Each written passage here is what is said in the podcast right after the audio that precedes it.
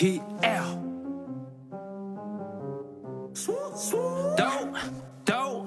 抖里出抖里出抖抖抖抖抖抖里出抖里出抖，走吧皮走吧皮走吧皮，抖里出抖里出抖里出，走吧皮走吧皮走吧皮，抖里出抖里出抖里出，不用设置煽风点火一个暗号，全部人都 OK，想把我们踹进漩涡，捍卫街头的战士 Say No way。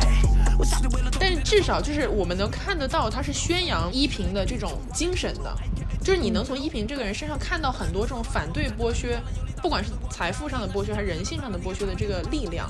但是现在的电视剧，至少近十年的电视剧，其实大家是很往这个崇拜资本、崇拜体制的这个方向去走的。就是我要成为这个体制、这个资本内的人上人，而不是我去反思这个本身有什么问题，就我人性上有什么被约束的内容。因为走吧皮走吧皮不停在搜管理，哎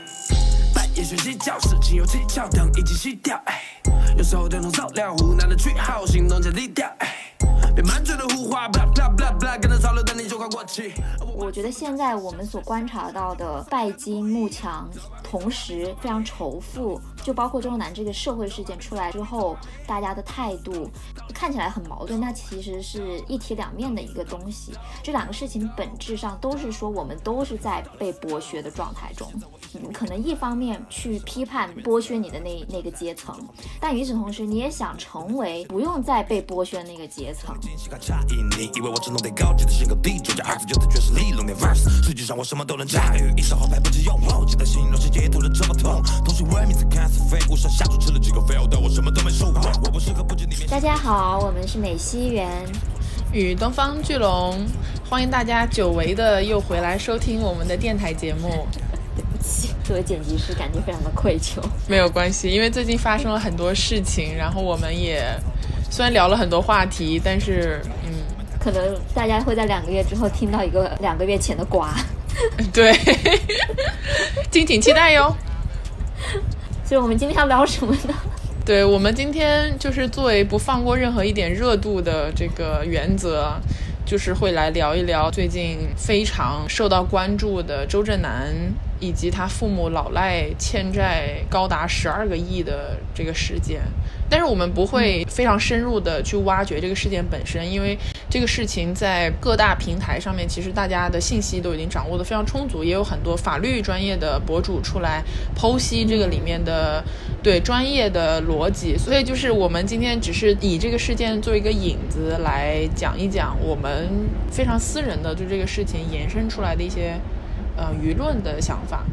对，主要是观察吧，就是因为很有趣的是，我觉得好像这个事情出来之前不久，就因为周润南不是被邀请去参加姐姐的那个综艺嘛，然后就有一组照片是他跟宁静从车上，就是坐车，然后从车上下来，然后当时就是疯传，就说哇豪门姐弟怎么怎么怎么样。然后周震南一直大家都会觉得他是一个豪门人设，富家子弟，然后教养很好，不需要担忧生活什么之类的。其实也不止他，就是包括娱乐圈很多人都有这种白富美高富帅，当然 周震南可能不够高，对，嗯，这种豪门公子哥的这种人设是其实是很受欢迎的。但是这件事情出来之后，就是网上立马的这个态度的转变，嗯，对这个事情极极其的这个批判，大家基本上是清一色的，是对此非常生气的，然后在说啊为富不仁啊，说他父母老赖，然后说他自己也是这个所有这个事情的一个既得利益者。所以我觉得这种对财富、对有钱这个概念的一种非常矛盾的心理，其实是挺有挺神奇的吧。嗯，嗯，对，其实这个是很普遍的一个现象，因为这件事情出来了之后，很多人就发出了一个疑问，就是为什么现在娱乐圈的，尤其是比较年轻的明星，那很多都是 idol 出身嘛，就是这么喜欢豪门或者叫富二代这个人设。当然，很多其实不是人设，很多是确实有钱，但是这个钱的来源是否正当是存疑的，但确实是经济实力非常好的。这个里面有一个很有名的例子是，当时《偶像练习生》第三名出道的范丞丞，就是范冰冰的弟弟，哦然后还有第四名出道的呃黄明昊 Justin，呃，他们两个的 CP 是很红的嘛，他们俩的 CP 名字叫做黄泉富贵。之所以有这个名字，是因为范丞丞是冰冰的弟弟嘛，然后范冰冰一直都是豪门的这个姐姐的这个人设，她自己就是豪门，对她这个话很有名气嘛，再加上她又一直演一些女王类型的角色，所以呢，就是范丞丞就是皇权，那富贵就是因为 Justin，呃，黄明昊他是温州人，然后。他家里也是做生意，就是很有钱，就是吃穿用度都非常的奢华的一个呃年轻的 idol。然后他就是之前被别人送了昵称，叫贾富贵嘛，所以他们两个合在一起就是皇权富贵。然后非常讽刺的一点是什么？就我没有要拉踩或拉人下水的意思，就是范冰冰是一个，就大家都知道她有这个税务的不好的名声在身上嘛。那 Justin 的妈妈她也是一个老赖。就是跟周震南的父母是差不多的情况，当然周震南他们家里这个数额非常的大啊。对，黄明昊他妈妈可能没有涉及到这么大的数额，但是也是同样的在法律上是承担责任的一个状态。所以就你可以看得出来，其实有很多年轻的明星都在用这样的人设，当然他们自己未必是以这个出发点，就说我就是要搞一个富二代人设，但是因为他们自己。曝光在大众媒体之前的时候，他们所有的你知道身上的首饰、衣服品牌，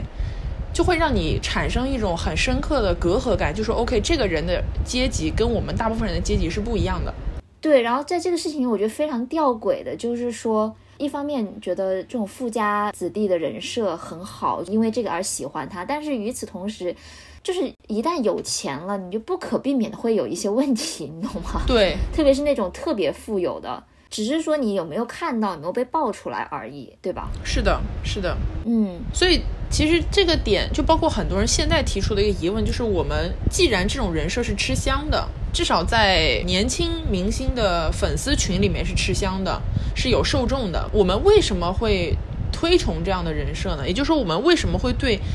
有财富这件事情这么的迷恋？一定程度上，可能我的用词有点对激进，但就是大概是这样的一个心情。我觉得这个事情其实不只是说年轻 idol 或者说明星人设这一个片面，就整个社会其实是都有一种这样的慕强拜金的心理。然后这个拜金其实就是我觉得现在对财富的定义，它已经超过了财富本身。就你说这个人有钱，他其实隐喻了一种就是各个层面的，就是一种压制性的很强。嗯。就比如说你，你这个人一旦有钱，那一定会觉得哇，你家教肯定很好。或者说你一旦有钱，你甚至都可能会长得很帅或者很漂亮，这就是因为我们所谓的高富帅、白富美这种人设就慢慢慢慢的营造出来的嘛。所以不只是 idol 给大家一种这样的印象，而是比如说我们平时看的电视剧呀，或者是综艺呀，然后文学作品、舆论等等的一系列的我们所平时看到的、听到的东西中，其实都是有一种富人的认同感的。对，就是我觉得，虽然写作于可能十年之前，但是现在又重回风口浪尖，并且永远都是时尚的弄潮儿的顾里同学，我觉得就很有代表意义。因为大家就是《小时代》这个大前了吗？对，我的天是不是？岁月就是如此的快，对。而且我就是非常想要指明一个点，因为像我们这个九十年代生人来讲，其实这个学生时代就看了很多郭敬明的作品，就不管你是主动的还是被动的，你是很了解郭敬明的作品的。小时代从我的角度出发，也是郭敬明比较后期的作品了，就是在他那些就涉及抄袭啊等等一系列作品之后，当时小时代出来的时候，大家就说啊，郭敬明要开新的连载了。但是对于现在的郭敬明来讲，小时代反而是他最有名气的一个作品。就是反而变成了他的就是立身之本的这种感觉，我只想感叹一下，这个岁月真的是过得太快了。这不是重点，重点是因为《小时代》整个讲的就是在摩登上海最。顶尖，然后搞时尚、搞艺术、搞金融的这一群人，然后大家都是有很好的出身。就是《小时代》里面，就是他们四个女主角最不济的出身的南湘，她也至少是个大美女，就是她是有资本跻身上流社会的。那像第一女主角凌霄，更加是就是典型的中上游社会的这么一个小孩儿。对，那至于里面的顾里，就是现在幕强的典范。就她不光长得美，是个超级富二代，还很有能力。就她能够摆平一切的事情，一切的难关。没错，没错，没错。对，所以就导致，包括我们就最近那个演员请就位那个综艺里面，就大家为了顾里这个角色，就是抢破了头都想演顾里。对，就是让人觉得莫名其妙。所以那个那个谁啊，叫什么名字我已经忘了，反正一个女演员，就说，对，但我们不能点名，对我觉得我生来就是顾里，就 是真的，就大他没有说生来，对这种他说我觉得我就是顾里，哦，OK 他说了好多遍，我觉得我就是顾里，但问题是，他根本就没有解释或者深入的描述他为什么觉得自己是顾里。嗯，就顾里这个人这个名字已经变成了一种形容词，就是那种感觉，就是你 又有对钱又强势，又能摆平事情，又有很好的社会资源，就这种感觉。又好看又有漂亮的男朋友，嗯哼，就是就是是一个各个层面上面都非常厉害的一个人，没错。对，就是集慕强与拜金的这个目标于一身的一个完美的人设。没错，而且就是你一旦有钱之后，好像你其他的缺点都会被掩盖了一样。在此，我就又想说那王思聪，就是凭什么他能够成为国民老公？我真的是很无语，你知道吗？对，就是就觉得这个人他，你说他感情上一点都不专一，对吧？他可能比较为人称道的一点就是说他说话很直，他很喜欢在网上爆料。但其实这这件事情，我觉得他如果没有他的这个所谓的身份地位的话，他也不敢爆料。你说一个普通人谁敢？对，而且这重点还有另外一个点，就是他爆的料其实很多时候是带有他很强烈的主观色彩的，就是有一些我们现在讲叫瓜主嘛，他出来放的料就是陈述事实，但王思聪是带着自己的很强的一个取向在爆料，也就是说他有的时候爆出来的料是对当事人造成了伤害的，就可以这样说。但是他自己并不会在意他爆料给当当事人造成的伤害有什么样的一个后续展开，因为这已经不是他关心的一个范畴了。对对对，对，但是大家就很乐于看到王思聪哦又下场，比如说点赞了 diss 某某某的微博，或者说又下场就表态怎么怎么样，就大家就觉得这好像是一个高阶级的一个权威人士出来认证了某件事情一样，哪怕他不一定是真的。没错。就这种可能社会阶级上的一种就是仰视感，或者说是从上而下的一种碾压感，就是对于很多人是那种痛并快乐着的感觉。就是一种很莫名其妙的崇拜感。对，然后说回《小时代》啊，或者说说回说回电视剧吧。其实，在我们小时候，我们看的影视剧里面，对豪门或者说对有钱人，其实是非常不好的一种刻画的，就是我们小时候看真实吧，我觉得。对真实，或者说其实有一点点的夸大的负面成分在。就比如说那种香港小报的什么豪门恩怨啊，什么什么，你会觉得所有的豪门他们一定都是各怀鬼胎、心怀不轨，然后勾心斗角，怎么怎么样。嗯，就就比如说之前那个赌王他们一家。大房、二房、三房、四房，然后一堆小孩儿，然后谁生了第一个男孩儿？呃，长孙嘛，长孙之母什么乱七八糟，嗯就反正是很复杂，然后之间的利益纠葛特别明确。对，就是以前的话是更加以一种批判资本的这种态度来呈现在影视剧啊、新闻里面的，对吧？但是我觉得差不多就是《小时代》，那就是十年前，就十年前开始吧，就慢慢的这个态度是是有在转变的。《小时代》是一个很极端的例子了，我觉得。但其实你看，比如说《三十而已》，就是《三十而》里面最出圈的一个角色就是顾佳嘛，哇哦，都姓顾哎，我突然想到 Yeah，呃，但这个是这个是那个有人总结过，就是所有的言情就涉及言情范畴的虚构小说，姓顾的就是最多的，因为顾这个姓是一个比较有画面感、比较美的一个姓。姓顾、姓林、姓杜，就是这些比较文艺的姓，就是特别多。专门有人总结过 好的，嗯，反正就是顾家嘛，然后顾家他的人设就是他是富家太太，她也是长得很好看，然后有钱，也特别特别有能力，就她甚至是比她老公能力更强。他们家之所以能这么的平步青云，很大程度上是靠她嘛。然后她又很会带孩子，反正大家都对她就是非常崇拜的一种心理。但其实，首先我觉得这个电视剧里面本身能够看出顾佳其实有很多自己的问题的。就比如说她自己混太太圈，然后觉得可以走捷径这件事情，其实这个电视剧里面有有比较嗯微妙，有进行一些批判吧。但是大部分网友能看到的那一面，还是他比较光鲜亮丽的那一面，他很强很有钱的这一层面。所以还哦，比如我，我没有看剧，我只是看热搜，热搜就是对我以为顾佳是一个完全正面的形象。他其实怎么说？我觉得这个就是看观众本身的理解了。其实我我这里非常想讲一个之前的例子，就我相信大家都很熟悉的《情深深雨蒙蒙》，因为《情深深雨蒙蒙》的故事是这样，就是虽然我很多年没有看过，但是大概来讲就是，呃，赵薇饰演的依萍嘛，她虽然是陆家的私生女，但是。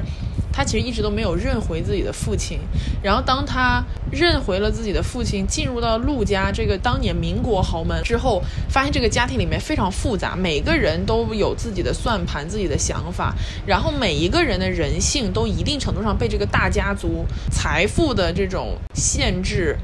所压迫到了，或者说所剥削到了人性上的剥削。就陆家的每一个孩子，或者是每一个姨太太、夫人，都是有问题的，就是嗯，都牺牲了自己人生中很重要的一部分，就是为了在这个家族里生存，就这种感觉。然后一品作为一个外来者，他最难能可贵的，其实就是他追求自由的那个心态嘛，就他那个劲儿，就这个是陆家人所不具备的东西。然后这个剧明显就虽然他也是有一定程度上恋爱脑了，毕竟他爱的是书桓嘛，对吧？但是。但是至少就是我们能看到的、看得到，他是宣扬依萍的这种精神的，就是你能从依萍这个人身上看到很多这种反对剥削，不管是财富上的剥削还是人性上的剥削的这个力量。但是现在的电视剧，至少近十年的电视剧，其实大家是很往这个崇拜资本、崇拜体制的这个方向去走的。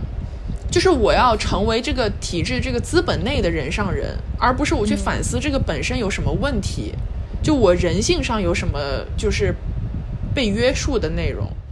对，我觉得你说的非常对，而且就是我觉得《情深深雨蒙蒙》是个很好的例子，就是说，我觉得现在我们所观察到的拜金慕强，同时非常仇富。就包括周南这个事件，这个社会事件出来之后，大家的态度，其实它是一个看起来很矛盾，那其实是一体两面的一个东西。这两个事情本质上都是说，我们都是在被剥削的状态中。就是你被剥削的很严重的时候，可能一方面人之常情嘛，就是你会去批判剥削你的那那个阶层，但与此同时，你也想成为不用再被剥削的那个阶层。对，呃，然后你可以舒舒服服的，你可能不用奋斗，不用努力，生来就可以享受荣华富贵，都可以过上非常舒适的生活啊，不用去经历人间的疾苦。是的。所以按照这个逻辑，回到我们刚刚说的，就是现在很多呃，因为粉丝大部分也是年轻人嘛，就是年轻的。孩子们对于这些明星的一种包装的一个追求来讲，其实因为我们都知道，粉丝追星很大程度上是自我的一个投射，就是说这个 idol 它代表了一定程度上你想要活出来那个样子，就他身上有你自己看到的人生寄托在身上。嗯，所以呢，其实代入一下刚刚。美西园讲的这个逻辑就很好理解了，就为什么粉丝会喜欢这种人设，因为他自己可能很难通过原生家庭获得的这种环境和背景，他可以在一个完美的人物形象上面找到，并且因为我喜欢他，所以一定程度上我是他这个完美的人设的一部分，就是因为我是构成他人设的一部，粉丝不就是明星的一部分吗？嗯，对，所以我觉得这个心态是很好理解的，然后。这个心态，同时不光是在财富上面，如果放在流行文化里面，就是大家很多时候现在讲叫 top 癌，其实也是一样的想法。就是为什么这么多人喜欢追 top，就是而且很喜欢强调，就是我追的这个人他就是 top，还是断层大 top，就很多人喜欢这种概念，就听上去特别有噱头的这种概念，其实就是一种自我映射嘛。嗯嗯嗯，对你你说到这个，让我想到，我觉得周震南事件里面最能够深刻的反映出这个事情本质的一个留言，就是在 Rise 的 Fan Club 里面那个一个粉丝的留言嘛。他就是说，一直都非常喜欢周震南，然后他就回想到自己家里的一些事情，就说他们家里就是因为买了周震南他父母开发的这个房子，从此以后就生活过得非常的拮据，他必须要从小就在上学，初中还是高中时候就开始去打工去刷盘子，但是他唯一愿意花钱的地方就是追星，给周震南花钱，对。对对，没有想到没有想到周震南的父母其实是他整个家庭不幸的一个来源。我觉得这个这个看着真是让人觉得非常的难受，而且对，我觉得这个就是点出了这个事情的本质，就是它点出了一个系统性的一个问题，而不是说一个片面的一个问题。是的，我同就说意。我们所身处的社会，它其实是一个闭环。这个闭环就是，嗯，每一个人的不幸，他的下都有一个下家。对，没错。说的直白一点，嗯，就是这是一层一层的一个死循环吧。嗯，有点像是北京的环线。没错。北京的内环交通就是嘛，因为它是一环扣一环嘛，所以就是你，它就是个闭环。现在来讲，所以它为什么堵，就是因为这个原因。嗯，就然后这个让我想到最近很红的一个词，不是叫什么打工人吗？对，然后这个词也是，这是我刚学习的，我太久没有上网了。太久没有冲浪。然后我看到这个词就觉得很神奇，因为我觉得“社畜”是一个非常好的词汇了，已经，就是它非常完美的体现了每个人在社会中作为畜生的那一面。嗯，所以我看到打工人会觉得，为什么要又多出来这么一个新的词汇，就跟搬有点像搬砖吧，我理解是。嗯嗯，然后刚才呃，东方巨龙同学给我看了张家伟那篇文章，就是写打工人的这篇文章，呃、嗯觉得说的非常的好，就是他的中心思想其实就是说，现在在网上能够用打工人这个词汇去玩梗的人，他们很大程度上其实不是真正要打工的那一个群体。或者准确一点来讲，他们是打工，但是他们并不是社会最底层的群体，就是他们的打工很多时候是可能就我们来讲就是白领或者是比较年轻的这样一个群体，但是他们下面还有比如说就是从呃真正很贫困的地方到了城里面做着很底层工作的这么一群人，还有一些是老人，就是没有办法在嗯。网络上发声的这些人，就是比自嘲打工人的人更加打工的打工人。因为说的好我们把打工说成了一个贬义的形容词。I'm sorry，就是禁止套娃。对，但是我可以，我可以插一句话，就是我觉得打工人这个概念最大的跟社畜最大的区别在哪里？在于打工人是很明确是个对立关系，因为社畜嘛，他就大家都是社会的畜生，对不对？就是我们都是畜生，就对，只是社畜的程度不一样，对吧？但这是个很大的泛指。打工人就明确排除了那些自己做老板的人，虽然哪怕他们可能也过得很，you know，有些老板也是很不幸的，但是打工人就是排除我们所谓的就叫小资产阶级的这么一群人。对，我觉得你说这个对立，其实就是让我对打工人这个概念，或者说搬砖这些呃这样的词汇，不是很舒适的点。他们能够呈现的只是一个片面，只是一个单箭头的一个关系，就跟甲方乙方一样，就是他所呈现的、所隐喻的，就是说我是打工，那我上面一定有老板；我是乙方，那我上头一定是有甲方。就是我身处这个非常悲惨的位置，我把所有的罪都怪罪在我上面那一级，但是他可能没有想到我下面，我身后可能还有比我更惨的人，或者说我可能也在不经意中剥削了其他人。我觉得这里要举张博洋的一个段子的例子，这个真的太好了。嗯，你可以先介绍一下张博洋是谁。嗯，就是 张博洋是一个脱口秀演员，然后在脱口秀大会里面以退赛闻名。嗯，但是很有才华，非常有才华，在我们非常有才华。在我们两位心中，几乎就是脱口秀大会的 top one 选手。对，然后他在去年的脱口秀大会里面有一个段子是讲九九六的，因为那个时候不是九九六这个话题很红嘛。哦，那集专场好像刚好就他们那集的主题就是要做生活的甲方，对，好像是啊。他的段子大意就是说，为什么有很多程序员因为九九六，然后就是身体不好，然后就要进医院，然后进医院了之后呢，医生就被迫要加班，医生被迫加班，那怎么办呢？食堂都关门了，就只能叫外卖，那外卖小哥就只能在深夜去送外卖。那深夜本来是外卖订单应该是很少的一个时候，但是就是因为有这些医生叫外卖，所以外卖平台就不得不上线运营维护。那谁来维护呢？又是程序员来维护。就是形成对，就形成了一个工作逻辑上的闭环，对。然后这个闭环一定程度上，因为它都是存在九九六有这个话语下面的，所以它就是互相在剥削的一个过程。就如果没有前者的因，不会有后者的果，但是因和果是互为关系的。没错。对，但大家一定要去听一下他讲的那个，就是他讲的非常精彩，我们讲不出他丝毫的风采。对 对对，是的，我觉得那个段子是我看到过关于九九六的这个事情最好的一个评述。对，所以他其实就是说，我们每个人都是社畜嘛，我们每个人都是在被剥削的一个状态中，这可能也可以解释说，为什么现在大家都喜欢自缢为打工人。对。对，我觉得我们应该这样说，就是说，周震南他父母的这个事情，其实我觉得是一个警钟吧，一定程度上，就不光是这个事件本身非常恶劣，就是暴露了我们现在这个社会体系下很多就是大资本家压迫剥削普通民众的这个事情。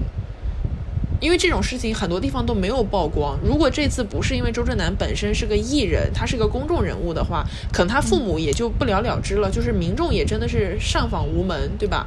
嗯，这个事情本身就很值得我们警觉。然后在这个事情之外，现在爆发出来的这种大量的舆论，对于就是社会阶级、对于被剥削财富等等一系列的讨论，其实本身也是呃反映了我们现在生活的社会的一些风向。我觉得这个风向也是值得我们警惕的，就是因为我们生活在这个风向当中，其实需要冷静下来去思考，为什么我们的社会会变成这个样子？为什么我们会，比如说，有的时候过分崇拜财富，但有的时候又痛恨它？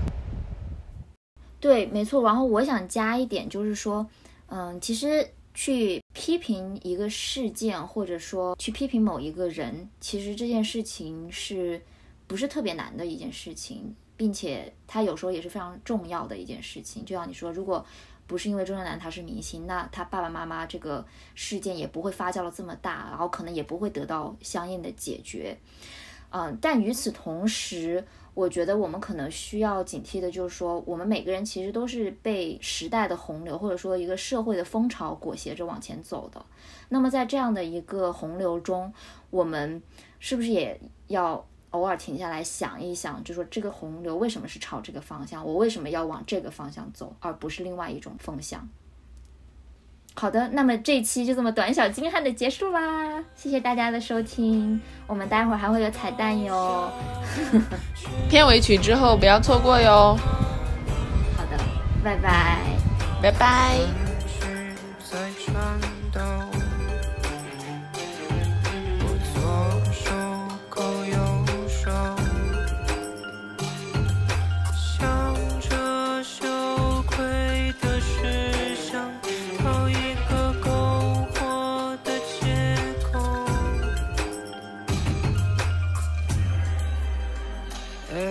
find that you believe it is wrong Will you lose your home? Will you become numb?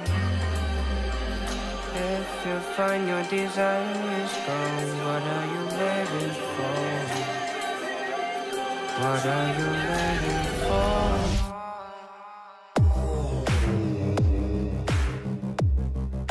好，我们可以录这个彩蛋。 我来了，我觉得很搞笑，就是就是周震南这个事情就是变得很大之后，我看到一个最让我哭笑不得的舆论是这样的，就是说现在想一想，跟周震南他们一家这种万恶的资本主义比起来，肖战好像也变得没有那么糟糕了，感觉肖战好像也是个好人，至少肖战本人没有做错什么事情。我对他并没有做错什么，是他的粉丝。对，然后这个舆论就非常有趣，因为在八个月前的时候，大家不是这样讲的。我，所以让我们期待一下八个月之后。对我们没有要为谁就是盖章或者是翻案的意思，对我们只是觉得这个舆论真的也是一个巡回呢。嗯，好的，我们就愉快的再见。好的，那我们八个月之后再见。拜拜。拜拜。